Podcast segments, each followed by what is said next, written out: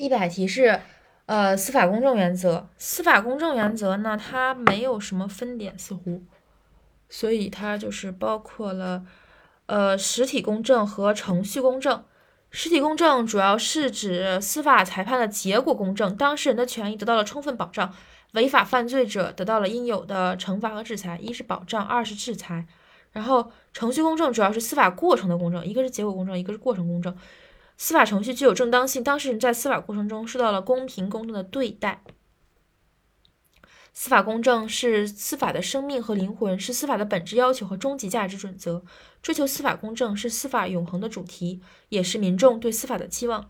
当前中国正在进行司法改革，它包括制度一、制度二、程序三、体制的改革，以及建立现代司法制度。其最终目的就是为了实现司法公正，并通过司法公正维护和促进社会公正。司法公正带着社会公正。